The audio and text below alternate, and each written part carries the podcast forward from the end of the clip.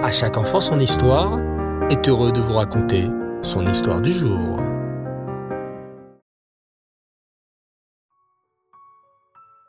Bonsoir les enfants et Reftov, j'espère que vous allez bien.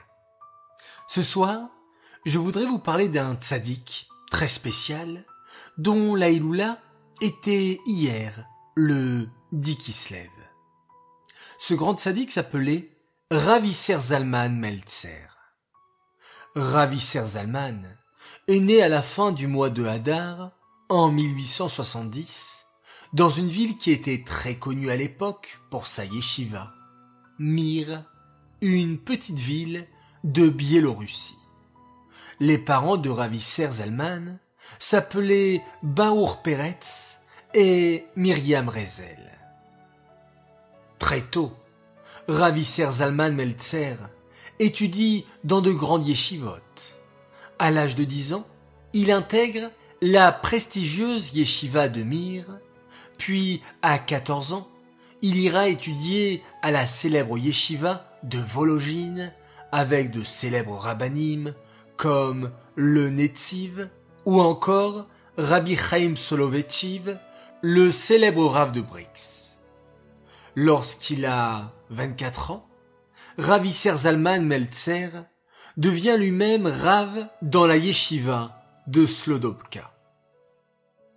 Plus tard, il ira s'installer en Eret Israël, dans la sainte ville de Yerushalayim. Ravisser Zalman épousera la rabbinite Belaïnda. Ils auront ensemble plusieurs enfants, deux filles et deux garçons, Hana Perle, Sarah Shraga Feivel et Tzvi Yehuda. On raconte sur Avisser Zalman cette histoire très émouvante qui montre combien il faisait attention à la souffrance d'autres juifs, même lorsque lui-même était dans la joie. Le petit-fils de Ravisser Zalman s'apprêtait à se marier. Il s'appelait Schneor. Avant de partir à son mariage, devait se dérouler en Amérique, Schneor, le petit-fils de Ravi Serzalman, alla lui rendre visite pour qu'il le bénisse. Ravi Serzalman était bien sûr très heureux. Il n'y a pas de plus grand bonheur, les enfants, que de voir ses enfants et ses petits-enfants suivre le chemin de la Torah et des mitzvot. Et voilà que son petit-fils allait se marier avec une jeune fille juive et donner à son tour une belle maison juive.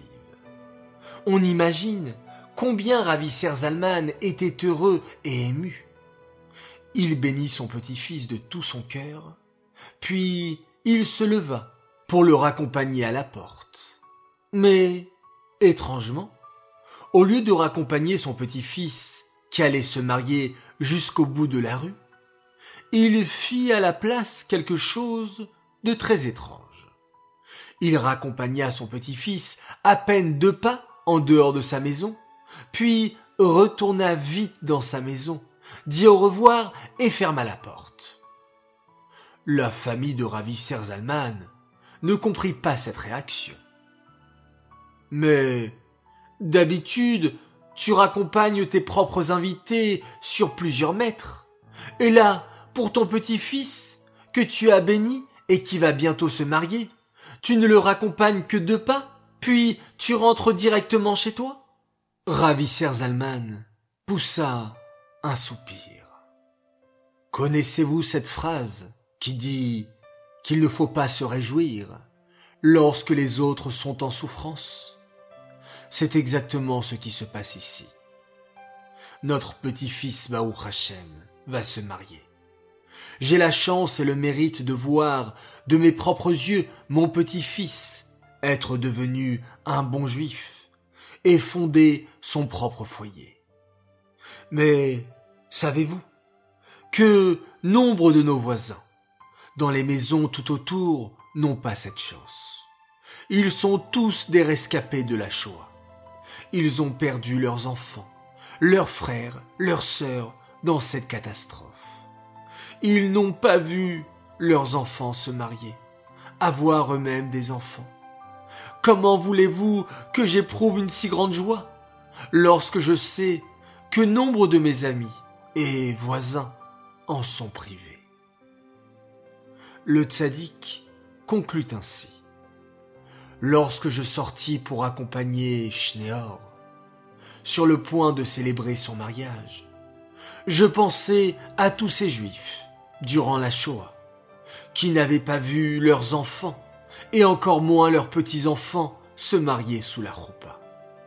Alors, je partage leur douleur à ma manière, en accompagnant Schneor juste de pas, pour montrer que je ressens un peu leur douleur, même dans ma propre joie. Oui, les enfants, car la joie d'un juif n'est complète que lorsque tes amis aussi ressentent de la joie. C'est pourquoi, avant de faire une fête, on a la mitzvah de donner de la tzedaka aux pauvres. Car pour être joyeux durant la fête, il faut aussi que les autres, plus pauvres que nous, soient joyeux et de quoi passer de belles fêtes. Alors les enfants, dans quelques semaines, quelques jours, c'est bientôt la fête de Hanouka. Alors, si nous avons des camarades, des amis, des voisins, des connaissances qui sont dans le besoin, soutenons-les pour qu'ils se préparent eux aussi à la joie de Hanouka qui arrive. Cette histoire est dédiée l'Elo Nishmat Shmuel Ben Yaakov, la Shalom. J'aimerais souhaiter aujourd'hui un très grand Mazal Tov à un garçon formidable. Il fête ses huit ans. Il s'appelle Lior Atal. Mazal Tov et joyeux anniversaire de la part de tes parents qui t'aiment très très fort et de tes frères Aviel et Ishai ainsi que de ta sœur Edel. Que tu sois un grand Talmid Racham, toujours dans la Torah et dans les mitzvot. Voilà les enfants, très heureux d'avoir partagé une belle histoire avec vous. Je vous dis Laila Tov, très très bonne nuit. Je vous souhaite de faire de très beaux rêves et on se quitte en faisant un magnifique schéma Israël.